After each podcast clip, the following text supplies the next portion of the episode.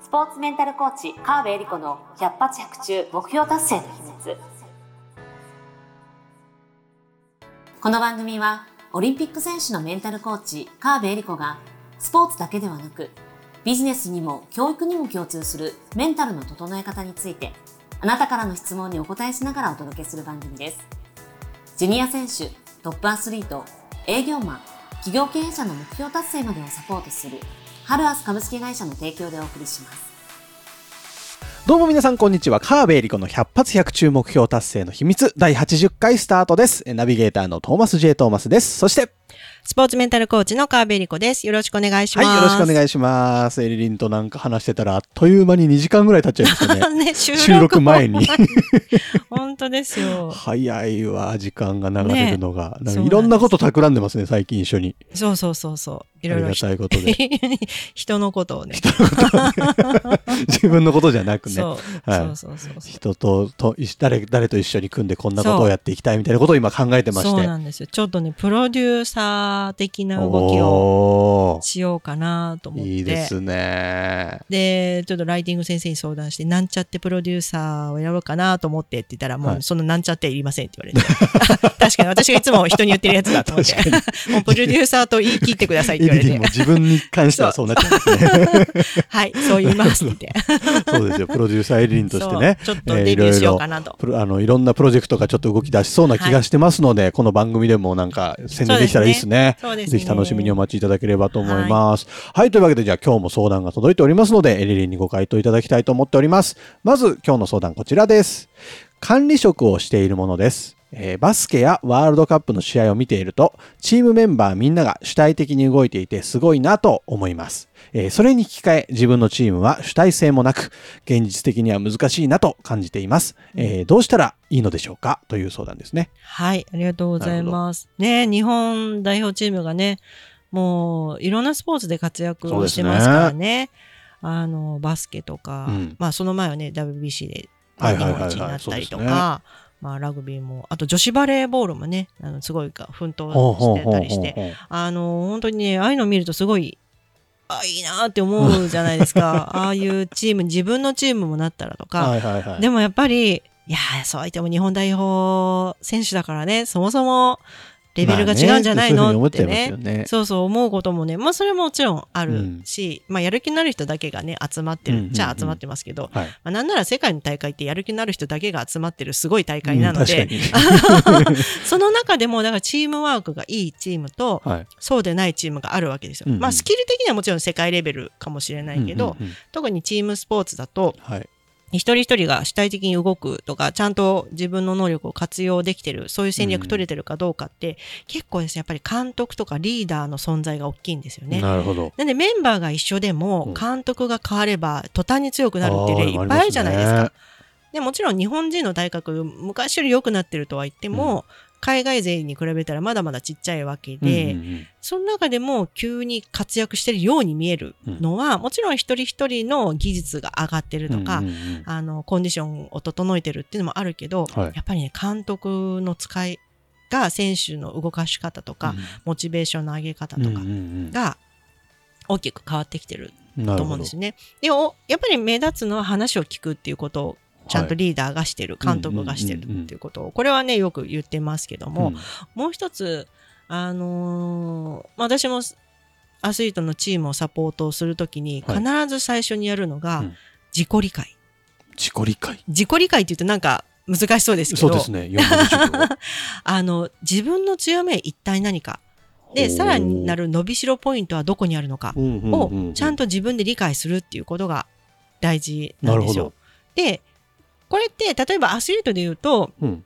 心技体って言われる、いわゆるこう、まあ、技術とか体とか、そういうところの強みって、うん。あのーみんなね、もちろんプロの人たちはやってるわけですけども、はいはい。他にも伸びしろポイントっていっぱいあって、あ。例えば、あの、コミュニケーション力はどうかとかうん、普段の習慣力とか生活環境がどうかとか、うんうんうん。あと道具とかを自分がベストの状態で使えるようになってるかとか、それはシューズの選び方とか、ほほそういうふうに細かいところいっぱいチェックポイントがあるのでそういうのをアスリートに向けて、自分、一体自分がどういう状態でうんうん何ができててうん。何がもうちょっと伸ばせられるのか、うん。そんなところをこう確認していくだけで、はい。あ、じゃあ自分これやればうまくいきますねっていうのが見えてくるんですよ、自然と。。うんうんうん。はいはい。そうすると主体的、えこれやったらいいが分かったら主体的に動くようになるので、はいで、それをみんなが全員がやっていくと、うん必ずですね、自分一人ではできないってことにどんどん気づくんですよ。このチームで自分はこうやりたい。うんあ特にチームスポーツの場合、自分はこういうふうにやりたい。うんうんそのためには、あいつの力を借りないと無理。で例えばポジション的に隣のポジションの人とか、ディフェンスなんだったらオフェンスにこういうふうに動いてもらうことでディフェンスがこういうふうに動きやすいとか、うんうんあの、監督にこういう指示を出してもらえるとこういうチームがまとまりやすいとか。う、ん。自分がやりたいことがあるからこそ、ん。人にもお願いしたいこととか、人に協力、逆に協力できることっていうのがこう出てくると。そうするとお互いが、おた自分、一人一人が自分の理解を深めていくと、うん。今度それがお互いの理解につながっていくんですよね。そうするとチームワークって自然とできてくる。もちろんそこには、その先には目標を共有するとか、はい。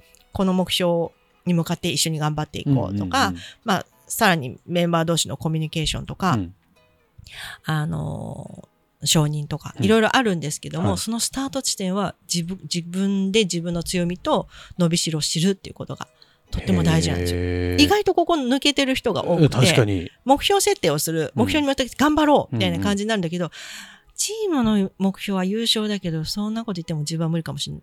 自なるほど分は無ね。理かもしれないし、自分には関係ない。はいはい。自分はベンチだから関係ないうんうんみたいな人がいっぱいいたら、チームって動かないじゃないですか。うん確かに。これね、よく言うんですけど、強いチームはベンチがうるさい。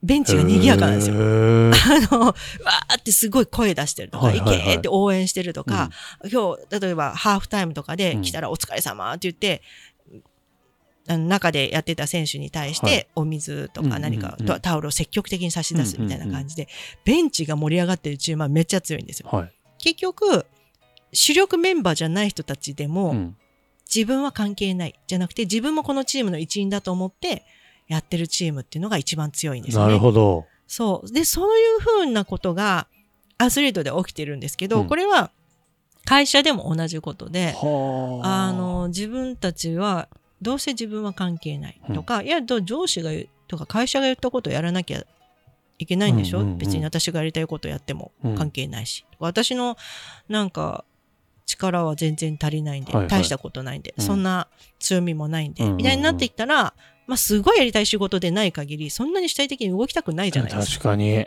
だけど、まあ、その管理職の方うん。がちゃんと一人一人話して、うんうんもしくはそのメンバーがちゃんと自己理解を深めるような時間をとって、自分の強み一体何なのか、うん。まあ、仕事とか仕事の中でも例えば営業が人と話すのが得意な人もいれば、技術者もいるだろうし、はい。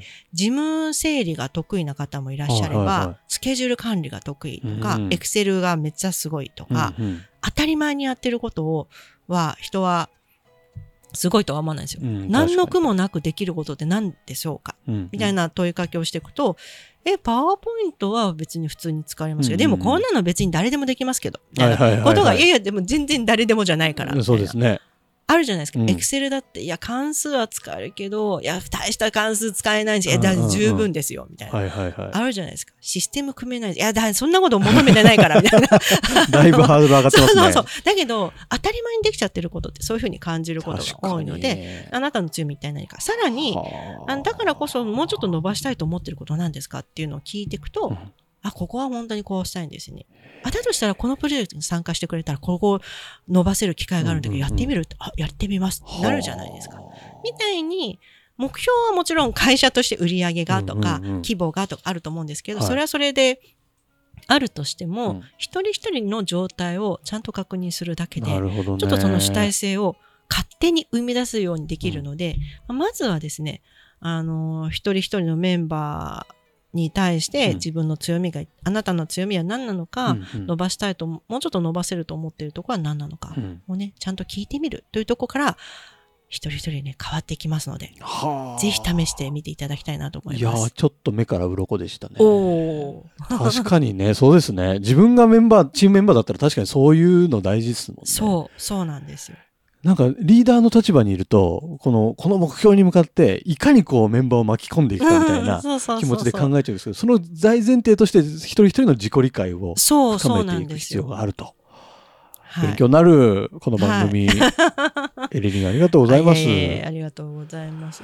ねえどうでしょう、リスナーの皆様も今日聞いてみての、ちょっといろいろ思われた感想だったりとか、うんうんまあそうは言っても、うちの場合はみたいないろいろあると思いますので、そうぜひそういうのをですね、あの、この番組の概要欄にエリリンにつながる LINE 公式アカウントの登録用のリンクを用意してますので、そこからですね、ぜひメッセージで送ってください。送っていただけると私たち読んでちょっとムフムフしますので、あそういうのもあるよね、みたいなね。で、この番組で取り上げさせていただいたりとか、あの、LINE 上で返信させていただいたりとか、いろいろさせていただきますので、ぜひですね、皆さんに番組に関わってきてほしいということで、はいえー今すぐ友達登録をポチッと押していただきます。えーそうするとあれですよね、モチベーション診断みたいなのがついてますので、それもちょっとお得かなと思いますので、ぜひ試してみてください。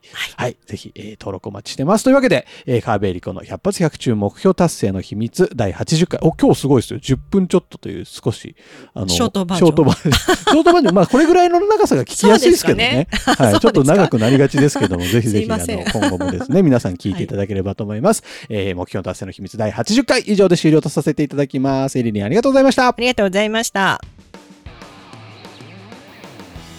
今週も最後までお付き合いありがとうございました。